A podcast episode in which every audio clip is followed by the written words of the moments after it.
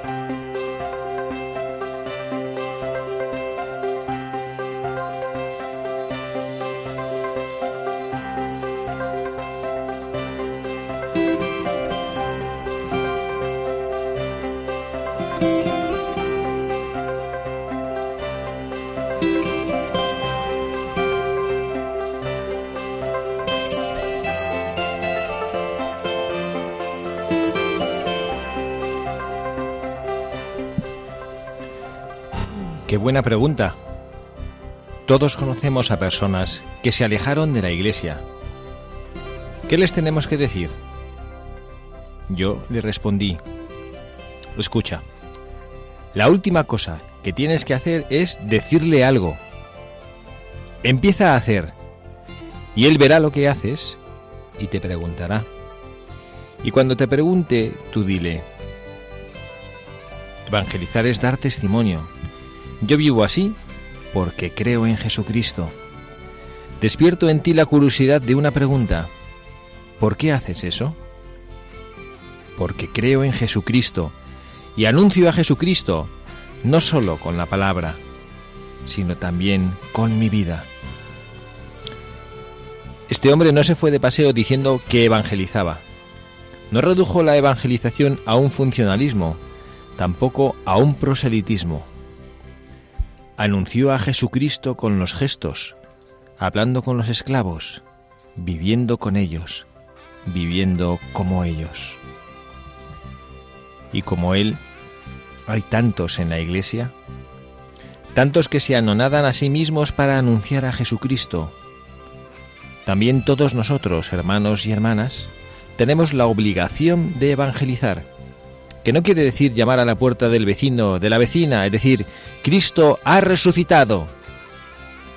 Evangelizar es vivir la fe, es hablar con mansedumbre, con amor, sin querer convencer a nadie, sino gratuitamente. Es dar gratis lo que Dios me ha dado gratis a mí. Eso es evangelizar.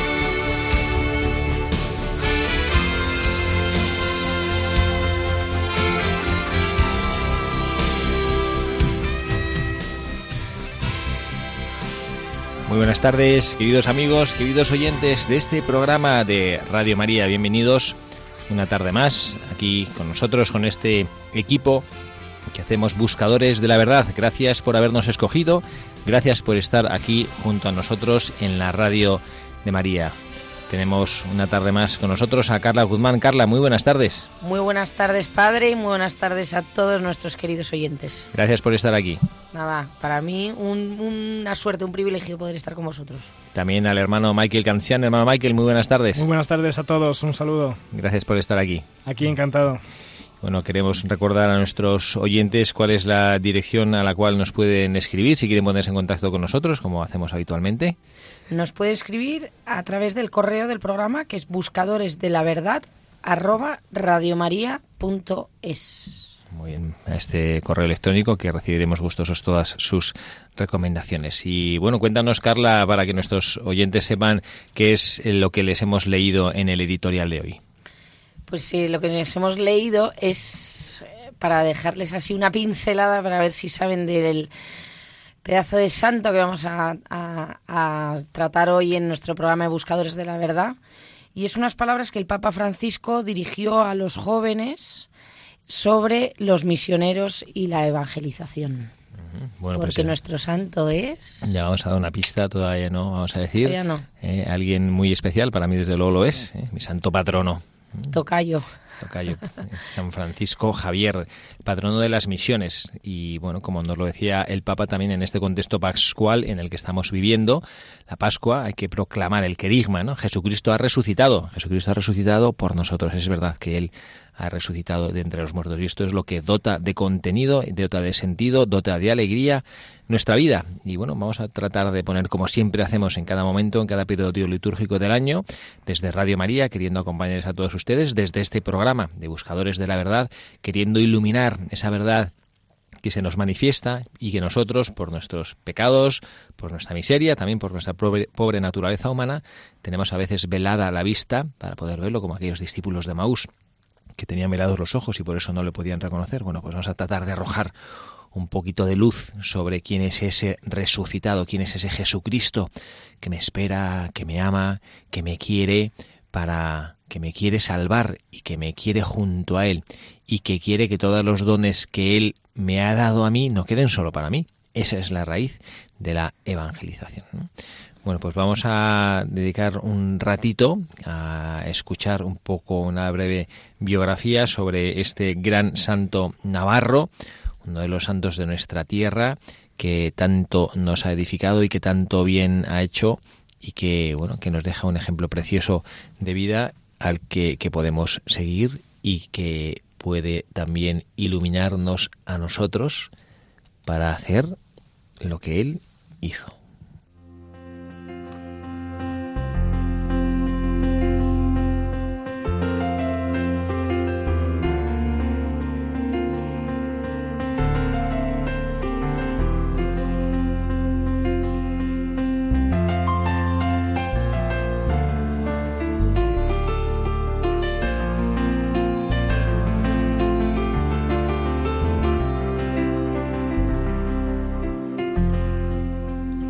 Francisco nació en 1506 en el castillo de Javier en Navarra, cerca de Pamplona, España. Era el Benjamín de la familia. A los 18 años fue a estudiar a la Universidad de París, en el Colegio de Santa Bárbara, donde en 1528 obtuvo el grado de licenciado. Dios estaba preparando grandes cosas, por lo que dispuso que Francisco Javier tuviese como compañero de la pensión a Pedro Fabre, que sería, como él, jesuita y luego beato, también providencialmente conoció a un extraño estudiante llamado Ignacio de Loyola, ya bastante mayor que sus compañeros. Al principio, Francisco rehusó la influencia de Ignacio, el cual le repetía la frase de Jesucristo. ¿De qué le sirve a un hombre ganar el mundo entero si se pierde a sí mismo? Este pensamiento al principio le parecía fastidioso y contrario a sus aspiraciones, pero poco a poco fue calando y retando su orgullo y vanidad.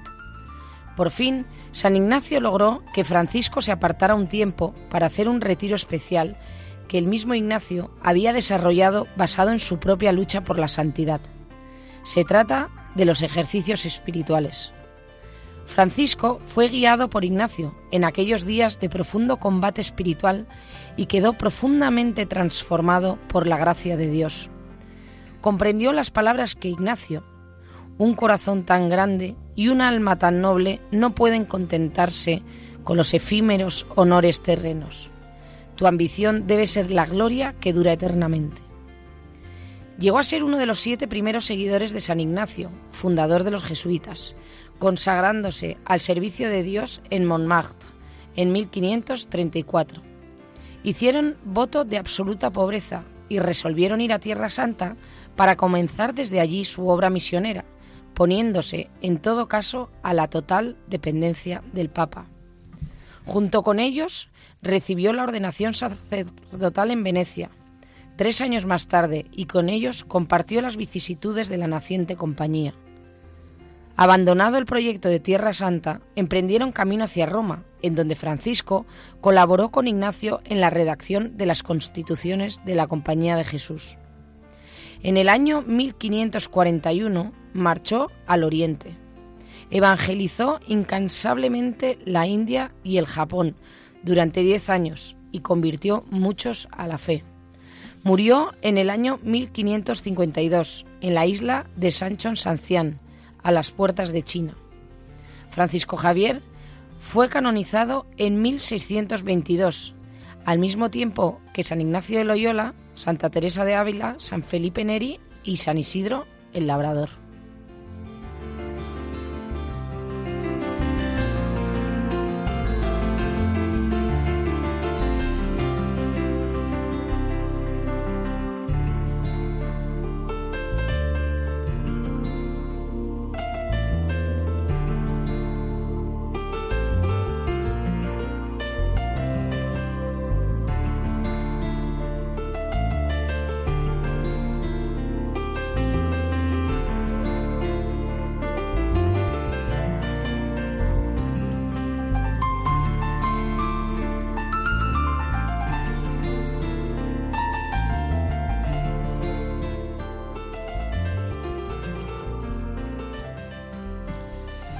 Esta es la vida de nuestro santo patrono mundial de las misiones. ¿eh? Murió con 46 años. Patrono también, curiosamente, su compañera de copatronazgo sobre las misiones, Santa Teresita del Niño Jesús, que ya no salió de su convento. Es curioso como ¿eh? el, pues en el siglo XVI, cuando las comunicaciones eran tan difíciles, sin embargo, él recorrió miles y miles de kilómetros y bautizó miles y miles de personas.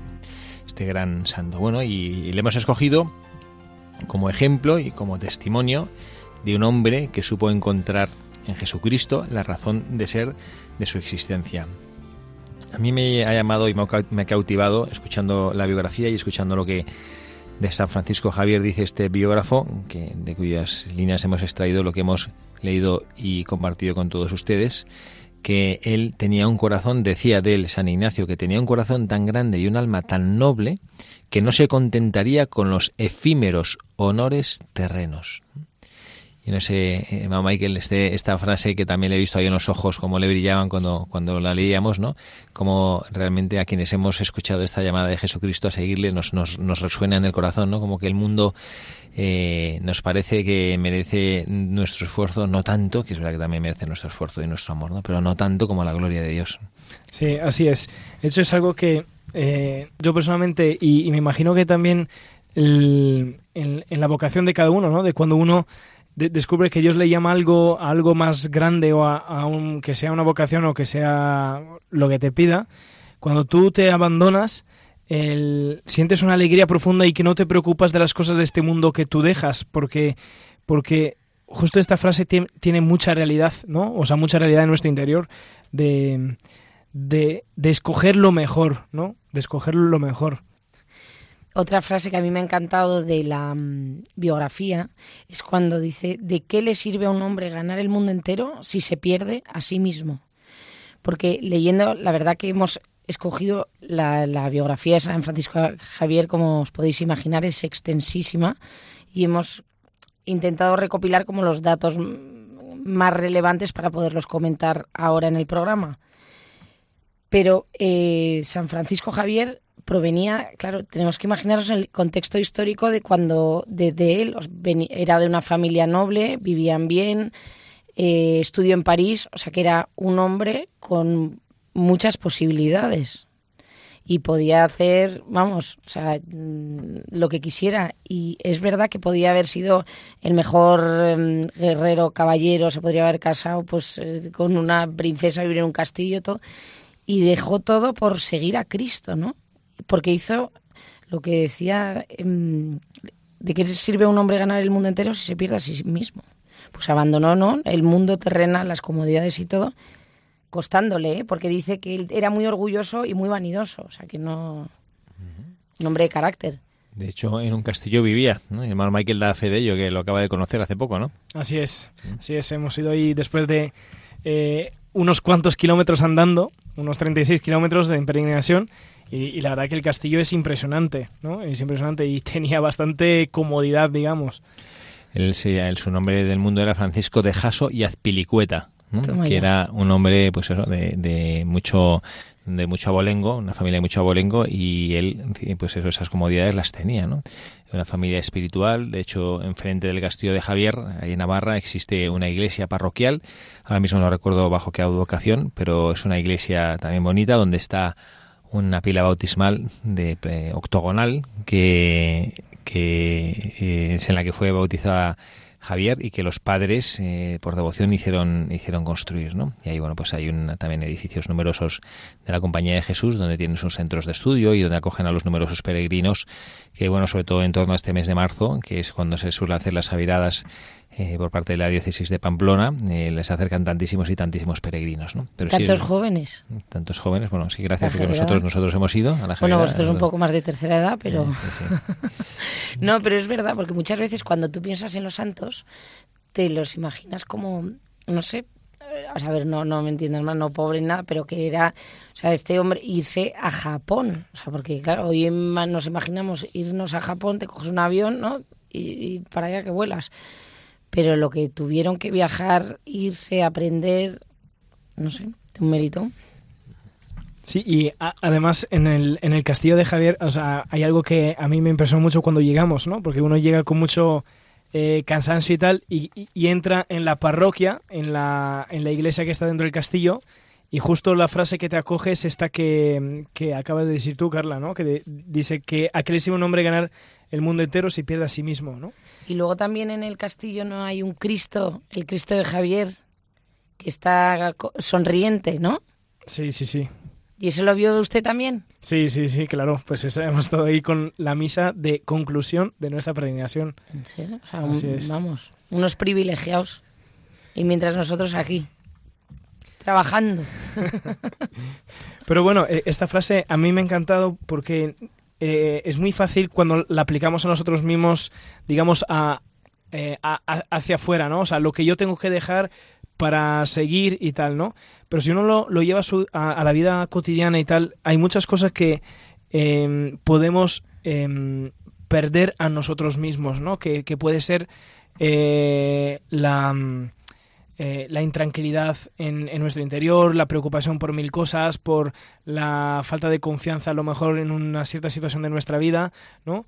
Y, si uno piensa, eh, no sé, ¿a, qué sirve que yo me preocupo de mil cosas a lo largo del día cuando al final eh, estoy, esto afecta en mi alma, ¿no? O sea, pierdo la, la, tranquilidad, pierdo a lo mejor la conciencia que Dios está siempre presente conmigo, ¿no? Y como que esta, esta frase tiene mucha amiga, ¿no? Tiene mucha, mira que, podemos sacar. Este es un santo además muy querido y conocido, porque justo antes de entrar en el estudio hemos estado ahí hablando con un señor, ¿no? Manolo. Manolo, que, desde aquí le saludamos, que nos ha ayudado. Que nos ha contado ¿no? todo lo que hacía y nos ha explicado cómo lucharon, eh, Ignacio de Loyola y Javier lucharon en aquel sitio de, de Pamplona eh, no me acuerdo ya, en bajo eh, yo soy eh, Pero que se sabía, se sabía la vida entera. Pues nada, Manolo, si nos está usted escuchando, le agradecemos que nos ha ayudado a preparar nuestro programa para todos nuestros buscadores. Y otro día se vino usted con nosotros. Y bueno, pues nada, vamos ya sin más dilación a ya empezar a compartir con nuestros oyentes algunos mensajes de este gran buscador, de este gran misionero que en esta Pascua le queremos pedir que nos acompañe y que nos ilumine y que nos enfervorice el corazón como él lo tenía. ¿no? Decían que tenía una eh, un ardor tan grande, esto lo decía un, un, eh, sacerdote que, que te aprecio mucho, que decía, que no sé si es verdad o no, yo nunca lo he oído, ¿no? que tenía le, le latía tanto el corazón que quemaba las camisas, decía, del, que, tenía las camisas quemadas del lado del corazón del calor, del calor que le salía de su corazón. ¿no? No sé, lo que sí es cierto es que era un hombre humilde porque él cuando llegó eh, creo que a Japón, bueno, que perdón por mi por falta de precisión histórica, pero ahí en la, en la sacristía de la Basílica en el Castillo de Javier, donde está ahí el lugar, hay una placa que conmemora aquí nació San Francisco Javier, hay una en, el, en la sacristía se conserva un bonete y, que, que él llevaba como representante papal, ¿no? así como de seda y muy elegante, ¿no? Y, Dice que después de cuando entró, mm, pues eso, representando, no sé si era en Goa o ya no recuerdo, ¿no?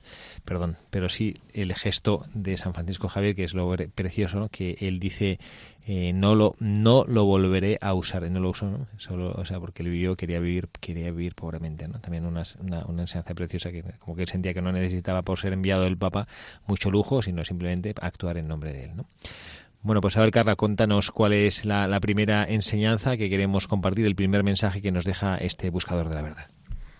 Hombre, yo creo que uno de los primeros mensajes es su sí, ¿no? El dejar todas las comodidades, la vida que tenía planeada para entregarse a Cristo y a través de la llamada de Dios, pues de lanzarse a, misionar, a evangelizar y a llevar el testimonio de Cristo a, a, todo el mundo, ¿no? Sí, y además un sí, yo añadiría como un sí radical, ¿no? De, de cómo no había muchos medios en, en este entonces y, y, se lanza sin miedo, o sea, tenía una visión muy, muy amplia, no se, no se reservaba solamente a su, a su ciudad, ¿no? A, su, a sus amigos, a sus compañeros, ¿no? Y, y, y este sí radical de que quiere descubrir a Dios en cada persona que, encuentra, ¿no? De hecho, la entrada en Japón ha sido posible, ha sido posible gracias a, una persona que ha conocido y que la ha podido introducir dentro de, un país, ¿no? Que era desconocido, que y, ver a Dios en, en nuestros hermanos, en, en, los acontecimientos, ¿no? De esto, oír la voz de Dios y estar continuamente buscando la frecuencia de, de poder escuchar lo que Dios me, me quiere decir. Y además que era un hombre que no lo debía tener nada fácil, porque bueno, él estaba ahí en, en París, bueno, como ahora muchos de los jóvenes españoles se van a otras Erasmus, de Erasmus ¿no? Él estaba, bueno, Javier estaba como de Erasmus, ¿no? Y bueno, pero además pasándoselo, pues como se lo pasan nuestros jóvenes cuando se van ahora de Erasmus, eso que, que, hay... Nada, estudiando todo el día. Yo, no creo, no sé, ah, bueno, habrá muchos que sí son muy responsables y saben y aprovechan mucho lo que van a hacer ahí, pero bueno, también que también es parte de la vida del universitario, no hay que estar todo el día y a lo mejor trabajando, hay que disfrutar y conocer sitios nuevos, ¿no? Pero bueno, pues a pesar de ese ambiente en el que él vivía y bueno, pues vivir en una ciudad muy cosmopolita, muy moderna para la época, donde habría muchos atractivos, él supo ver eh, o escuchar lo que Dios le decía. Y además me parece de, una manera muy, muy hermosa, porque como el Papa Francisco, jesuita también, por cierto, nos decía en el editorial que hemos eh, leído al inicio de nuestro programa, que el testimonio que nosotros tenemos que dar no es un testimonio de hacer eh, eh, alarde de nuestro conocimiento o de nuestra eh, capacidad de hablar de Dios, sino de una vida que suponga atractivo para los demás. Una vida que, que traiga una alegría, que los demás se pregunten, pues esta persona por qué está alegre.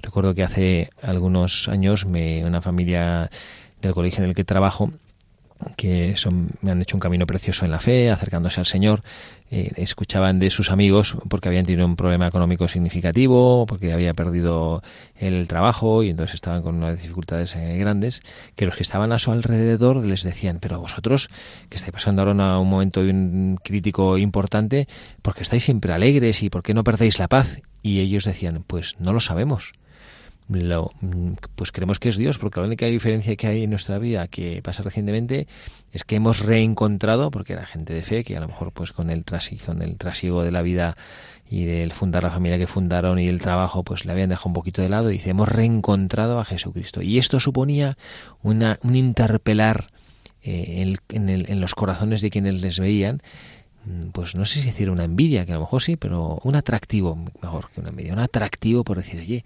me atrae como esta persona, a pesar de las dificultades en las que está viviendo, vive feliz. Bueno, pues esto es una cosa que nosotros deberíamos también aplicar en nuestras propias vidas, ¿no? La felicidad que me da encontrarme con Jesucristo. Este es el mejor testimonio que podemos dar.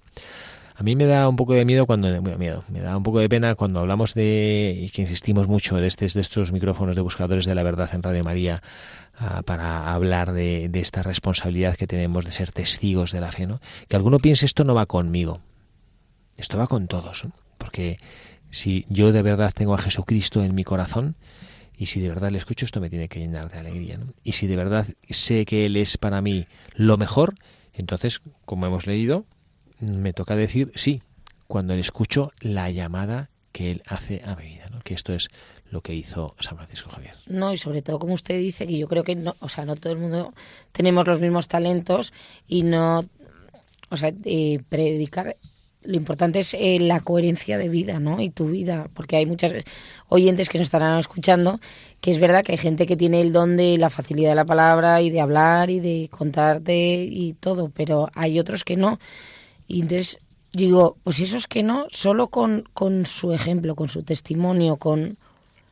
Yo a mis hijos, por ejemplo, les digo, con digo, mira, siempre hay que estar alegre, porque ¿no? Aparte de que haces la vida más fácil a los demás.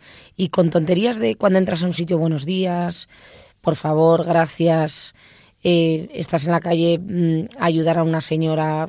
O sea, con esos gestos, o sea, tampoco hay que hacer, ¿no? O sea, si estás llamado a una misión enorme y Dios te ha dado ese talento, pues fenomenal. Pero sino que yo creo que es verdad, como, como dice el Papa, que habló a los jóvenes, que decía, es dar testimonio con, con tu vida. ¿no? Sí, y añadiendo eso, a mí me ha encantado un, un, discurso que ha dado un chico de bachillerato en el colegio a, unos adolescentes de segundo eso que le decía que le hablaba justo sobre la coherencia de vida y el tema de hacer algo para los demás y tal. Y él, le, y él les comentaba eh, diciendo esta frase, em, tú eres un original, ¿por qué? Porque tus cualidades y tal, y lo que tú puedes hacer, nadie lo puede, lo, lo puede hacer por ti. Entonces, que de original no te vuelvas una copia, ¿no? Es decir, bueno, a los de adolescentes de segundo de eso le, decía, pues en su ambiente, que no sigan como borregos a sus amigos, que, que defiendan su fe, ¿no? Y, y, les decía, ¿no? Por ejemplo, si tú vas a una fiesta, que entres en gracia y salgas en gracia, ¿no? Que, que seas convencido de lo que tú vives. ¿Por qué? Porque esto al final es dar testimonio, es decir, no es ser un católico, no es ser un tío raro de que se está encerrado en su casa porque tiene miedo a a, no fallar al Señor. Un cristiano es uno que, que, lucha por el Señor y que, y, que, el, y que el, más que predicar y explicar quién es el Señor, lo explica con su vida, ¿no? Esto de, de ser original, ¿no? Y, esto lo podemos hacer cada uno de nosotros. No, y sobre todo que al revés, si, si, si, pues si caes, gracias a la misericordia de Dios, pues te levantas y lo vuelves a intentar y no pasa nada, ¿no? Para eso tenemos, gracias a Dios, el sacramento de la reconciliación lo que nos cuesta acercarnos, pero lo bien que nos viene. Bien, yo quería compartir una, una segunda cosa que a mí me ha impactado bastante de San Francisco Javier, es que cuando leíamos la vida eh, me parecía de escuchar otro San Pablo, ¿no? San Pablo que, que hace grandes viajes para predicar Cristo, pues San, eh, San, Francisco Javier igual, ¿no? Que uno que no se ha quedado en su, en su tierra, pero aspiraba a cosas grandes y a viajes grandes, porque sabía que lo mejor en su ambiente sí había gente que creía, o más o menos, pero había otros lugares que a lo mejor ni, habían, ni habían escuchado el nombre de Cristo. Y entonces, eh, entre mil circunstancias y tal, logra entrar y, obviamente, ahora a lo mejor vamos a Japón en un viaje de avión y llegamos tranquilos, pero en este entonces ir en barco, las burrascas, el mar abierto y todo lo que implica, pues no debía ser haber sido nada fácil, ¿no? O sea, una misión auténtica. No, y sobre todo, ¿sabes lo que pienso? Se va a reír, ¿eh? Pero, por ejemplo, yo ahora quiero aprender japonés y, bueno, los que, te, sepáis de tecnologías, nada, tú te descargas una aplicación en el móvil y en un segundo te pones a aprender japonés. O llamas a un profesor o vas a una academia, pero antiguamente, o sea, en 1600, irte a Japón o a la India, o sea, ¿cómo se comunicaría? ¿No? pues con mucha dificultad, pero también con, con, una, con una gran convicción de que Dios nuestro Señor era lo que, lo que quería para, para él, que es lo que, lo que soluciona todas las dificultades, lo que abre todas las puertas y alisa todas las montañas, que el Señor lo quiere y que cuando Él quiere algo, si encuentra un instrumento que es una persona, un alma disponible, un alma que recibe sus inspiraciones, Él logra que esa alma eh, alcance todos, todos sus objetivos efectivamente eh, nos estremece un poco, ¿no? Tantos y tantos misioneros, nosotros ahora que, como decía el hermano, tenemos el, mundo se ha hecho más pequeño, parece, ¿no? Pues se ha hecho como la aldea global. Y es verdad que ahora mismo pues nos vamos de, un, de un sitio al otro del mundo y enseguida nos movemos, ¿no? Yo recuerdo con tristeza en mi, mi historia personal cuando mi abuela paterna murió, mi abuelo, mi padre justo estaba de viaje en Japón precisamente y pues eh, lo logró, pues no, sé si milagrosa, milagrosamente, porque es que todo se todo le encajó para llegar a tiempo a, enterrar a su madre eh, en, no sé, 20 horas, ¿no? Y desde el otro lado del mundo. Esto para nosotros ahora es facilísimo, ¿no? Cruzar el mundo en cuestión de 20 horas, ¿no? Eh, nosotros eh, lo tenemos muy fácil, pero él, cuando le mandan, yo pienso, se despide ahí el José María Pemán en la, en la obra de teatro Divino Impaciente, habla y aquí habla de San Francisco Javier y San Ignacio Loyola y describe de una manera preciosa la despedida entre San Ignacio, bueno, entonces Ignacio de Loyola y Francisco Javier. Y, mm, a mí me conmueve pensar que estos hombres eran conscientes que nunca más se volverían a ver en su vida. Y Ignacio de Loyola, que era como un, que era como un padre, que había querido a Javier, que se lo había encontrado en París, que le había acompañado en todo el proceso de su conversión, le hace eh, de padre que le despide para ir a entregar su vida en las Indias. Nunca más volvieron a verse en la tierra.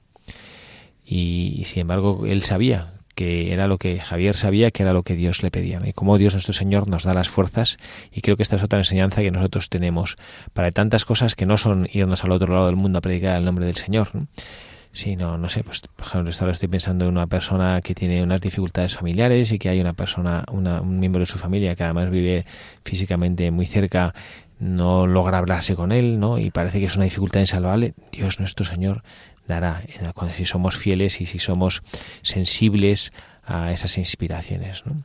Él logra en nosotros, si somos fieles, que hagamos cosas grandes, ¿no? Porque Él es fiel el primero. Pues vamos a, reforzar esta, esta idea o esta luz sobre la fidelidad del Señor para, bueno, pues con una canción que nos ayude a orar, poder eh, pedirle a Él esa gracia de perseverar en la fidelidad y en el amor a Él en nuestras vidas. tu fidelidad.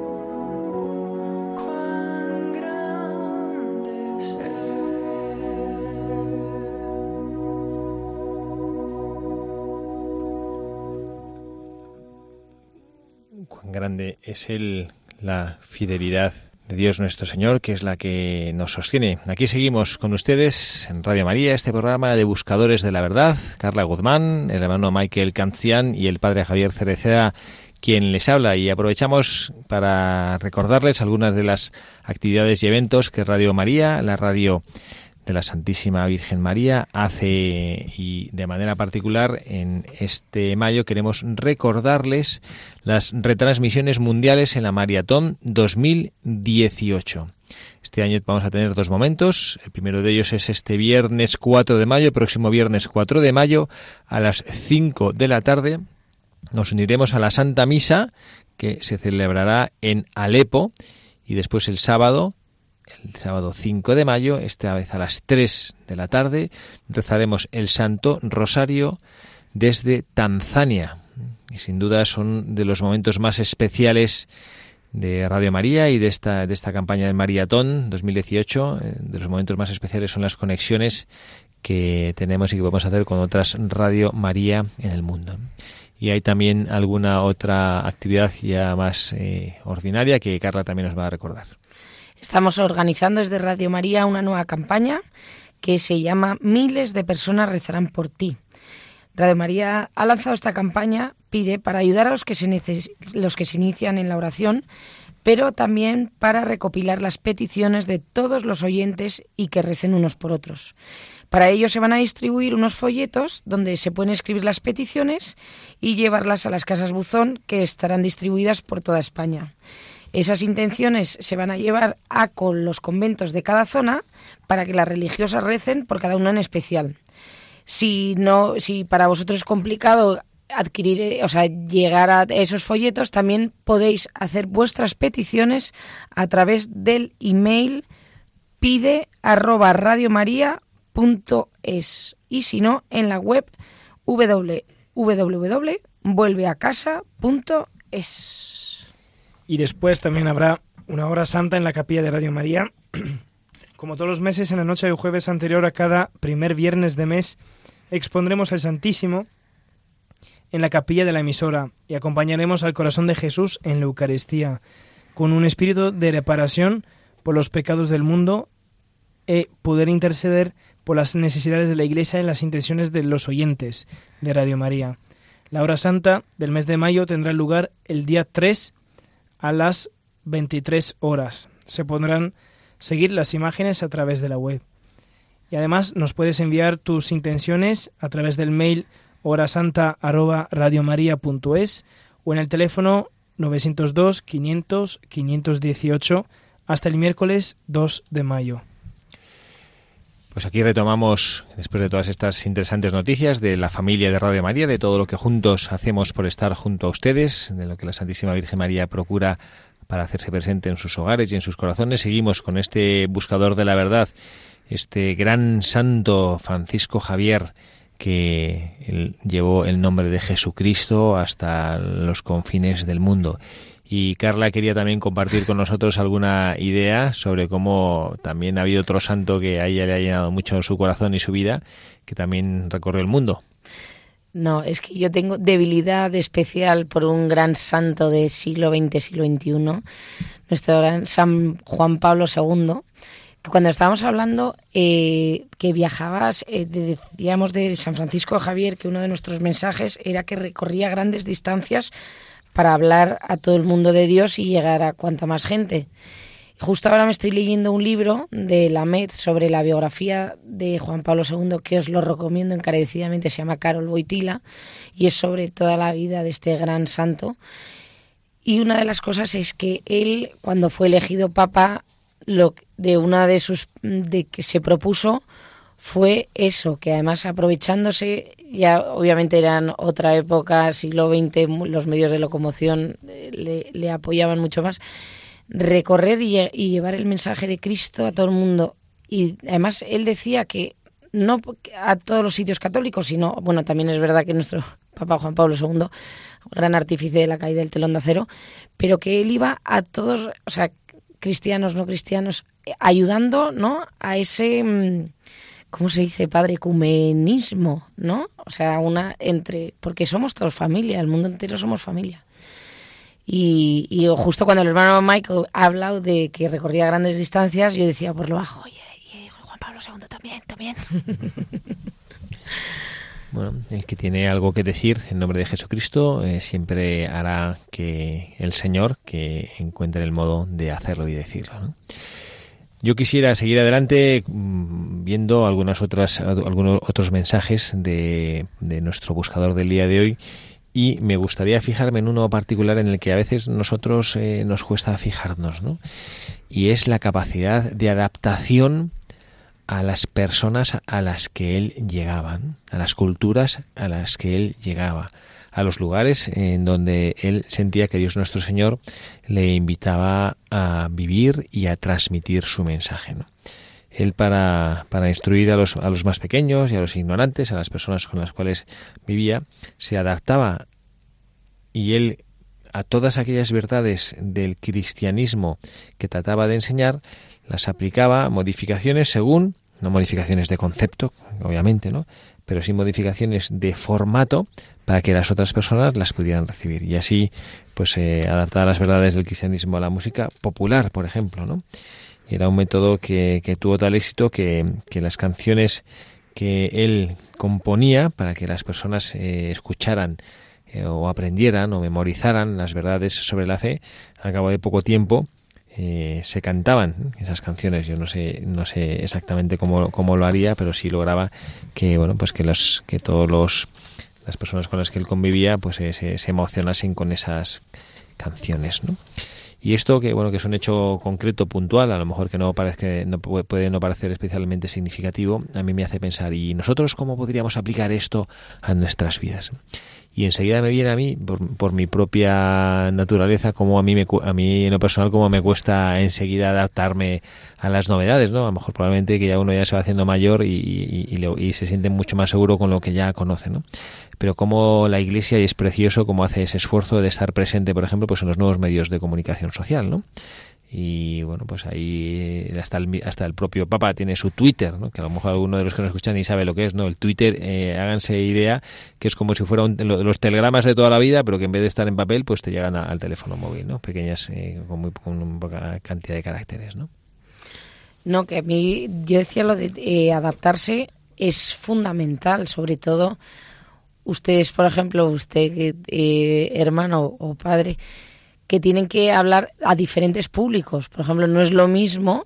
¿no? hablar a unos niños que hablar a unos adultos. No es lo mismo usted una peregrinación que ha hecho, ¿no? O sea, me imagino que, que, tiene que, que adaptarse al contexto o al público en el que esté. Yo, por ejemplo, a los niños, cuando ahora que van a hacer este año, si Dios quiere, la primera comunión el 19 de mayo, que, que les pido, por favor, oraciones para mis niños, Pedro y Catalina, que si Dios quiere, el 19 de mayo celebran su primera comunión, pues ahora hablándoles de, temas del Evangelio y que eh, preguntan muchísimo, lo, se intenta adaptar ¿no?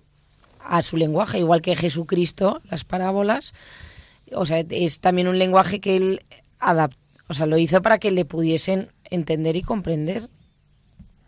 Sí, y yo pienso que al final el, o sea, es un esfuerzo que, que cuesta bastante porque uno a lo, a lo, mejor pasa bastante desapercibido del hecho de la adaptación a la cultura, ¿no? Pero por ejemplo, yo que vengo de Italia a España, hay cosas que percibes de cambio, pero ni me quiero imaginar de España a Japón, ¿no? O sea, y, y que a lo mejor ahora los medios nos facilita mucho, nos facilita mucho más informaciones sobre otras culturas o lo que sea, pero en aquel tiempo no había tanta facilidad de meterse dentro de una cultura desde tu lugar de origen, ¿no? Y, y el hecho de meterse por cuál, yo, yo pensaría, por, o sea, ¿por qué? ¿Por qué hacer este esfuerzo? Pues simplemente porque la, el mensaje fuese más llegase más al corazón de las personas, ¿no? Porque a lo mejor se podía quedar en algo superficial y bonito y tal, y a lo mejor impresiona el, el religioso que viene de fuera y nos predica de algo, pero eh, para que llegue de verdad te tienes que hacer como uno de ellos, ¿no? Y, y, y al final si uno piensa también también Cristo cuando ha venido al mundo se ha hecho a una cultura, a un pueblo, a una manera de pensar, a unas costumbres, ¿no? Y, y podemos decir que San Francisco Javier eh, también en esto estaba imitando a Jesucristo, ¿no? A mí me encanta, por ejemplo, hoy en día los jóvenes que yo creo que, tienen mucha fuerza y están haciendo mucho por el bien de la Iglesia por ejemplo, hay unos que se llama un grupo de música que se llaman Hakuna. Y entonces, ¿qué es lo que hacen? Pues eh, dan conciertos y ellos em, crean sus propias canciones, las escriben y todo, de atractivas. Porque eso es, porque eso es lo, lo que le encanta a los jóvenes. Entonces vas a un concierto, te lo pasas pipa, de una música súper animada, y, y, es que es una manera muy también creativa, ¿no? Yo creo que cuando el Papa Francisco, como decía el padre, también nos dijo que nos aprovecháramos de las tecnologías y de todo, yo creo que hay que adaptarse, ¿no? al, tiempo en el que estamos y, sacar provecho. Mm. Yo creo que todos nuestros oyentes, eh, la aplicación práctica a este mensaje del buscador, deben buscarla en la capacidad que ellos tienen de transmitir y creo que a ninguno le tocará pues eh, emigrar a otro lugar. Bueno, ahora algunos sí. También nos comentaba Carla que ahora el Papa Francisco de la familia neocatecumenal dentro de poco va a hacer un envío de... De 36 familias porque es el 50 aniversario. Después del 50 aniversario de la vida de esta de la familia neocatecumenal, que es un regalo para la Iglesia, que va pues a mandar a, mucho, a muchísimas familias, 36, a, a evangelizar, a catequizar en lugares donde la semilla del Señor y de su palabra y de su amor eh, no, no, está, no está brotando, no está surgiendo, porque no hay quien. Y bueno pues esta esta capacidad de, pues de, de, salir al encuentro y de irse allá pues no es lo que Dios probablemente está pidiendo a todos nosotros.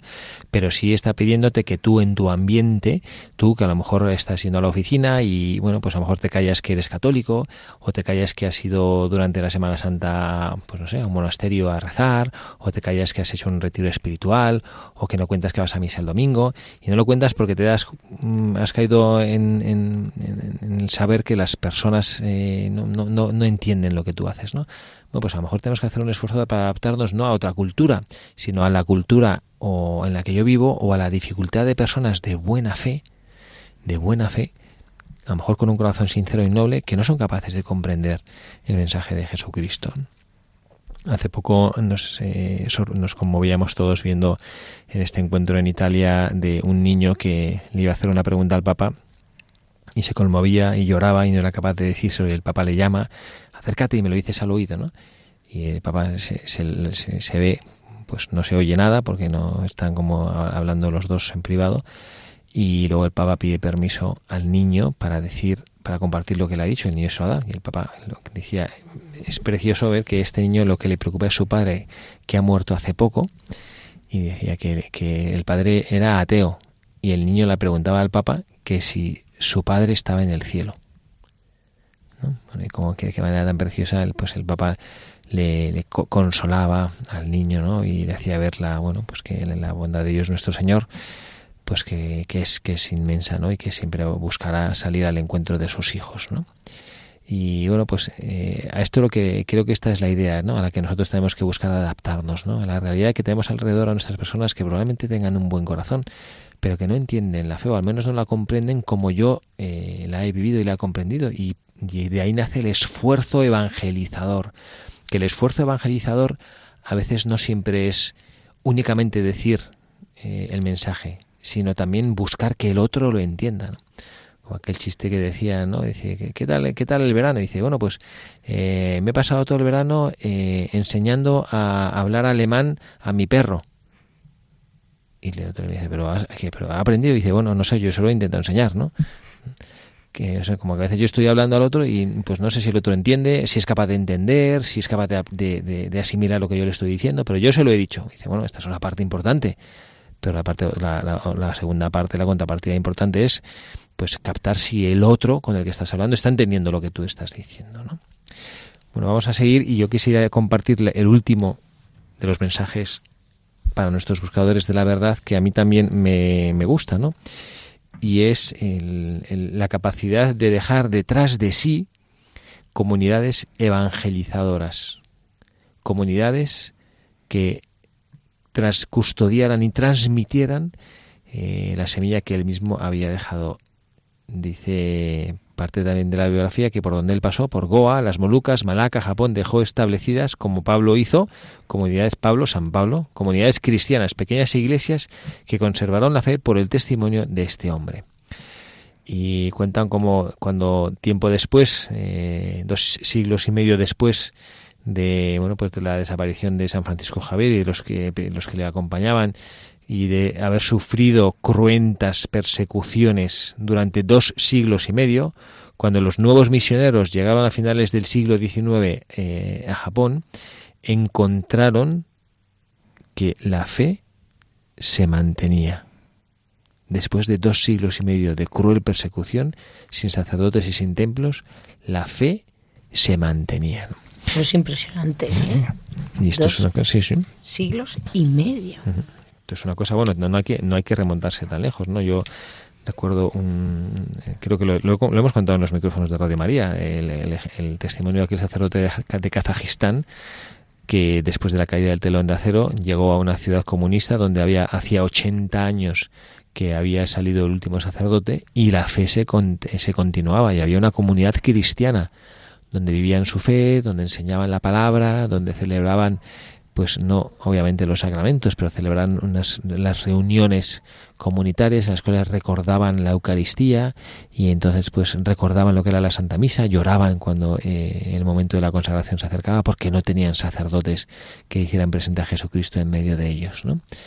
Pues esta es otra, esta es otra realidad, ¿no? que también eh, por nues- nuestro testimonio tiene que ser mm, inteligente para que no dependa de nosotros. Este quizás es un mensaje más para los sacerdotes y los religiosos, ¿no? que a veces nos gusta mucho hacer cosas que dependan de nosotros, ¿no? y que yo hago grupito y si no estoy, pues no funciona, y que yo creo tal obra y si no estoy, yo no funciona. No, no, tiene que funcionar porque el mensaje y, y lo que Jesucristo dice y quiere tiene que mantenerse a lo largo de todo el tiempo que Dios nuestro Señor quiera, ¿no? No mientras a mí me impresionó, igual no tiene mucho que ver, ¿eh? pero este fin de semana, organizando la comunión de los niños, eh, estaba con otra niña y, y le digo, para, para invitarla a la comunión de Pedro y Catalina, y le digo, ¿y tú cómo va a ser tu comunión? ¿Y vas a invitar amigas? Y me dice, mira, es que la mitad, una niña de ocho años, me dice, la mitad de mis amigas no creen en Dios y la otra mitad, como su primera comunión, pues no van a poder venir. Y entonces me quedo así. Y digo, "Jo, la verdad que nosotros somos unos privilegiados de vivir en un ambiente privilegiado. Y yo le decía, pero Sara, ¿cómo? ¿Y tus amigas no creen en Dios? Y me dice, no, porque como sus padres no creen en Dios, pues tampoco creen en Dios. Y le digo, ¿y, y qué vamos a hacer? Y me dice, pues no te preocupes porque ya nos inventaremos algo para que crean en Dios. Pues Una es- joven misionera de ocho años Bueno, en este es- Burgos. este es un resumen precioso como final ya de nuestro programa de eso. Ya nos inventaremos algo para que escuchen la palabra de Dios y crean en él. ¿no? Qué Mira qué precioso. Que a través de los niños nosotros siempre aprendemos. Bueno, hermano Michael Cancian, muchísimas gracias. Un programa más. Muchas gracias a todos vosotros. Carla Guzmán, muchísimas gracias por estar aquí con nosotros. Muchas gracias. Voy a hacer como en la tele. Puedo felicitar a Catalina, que mañana Santa Catalina de Siena, domingo, santo de mi hija. Muy Desde bien. aquí, muchísimas felicidades. Y también a todas las Catalinas, de paso. Of course. ¿eh?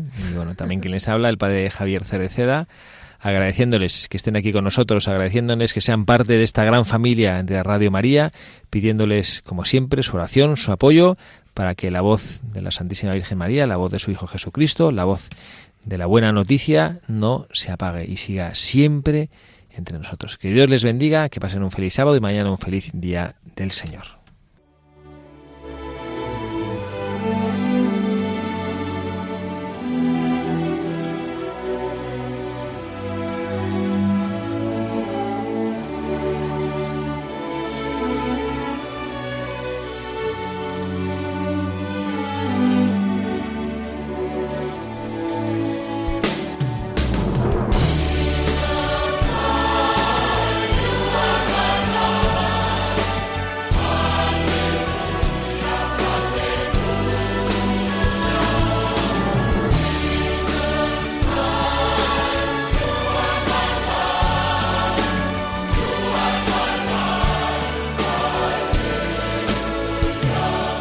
han escuchado Buscadores de la Verdad con el padre Javier Cereceda.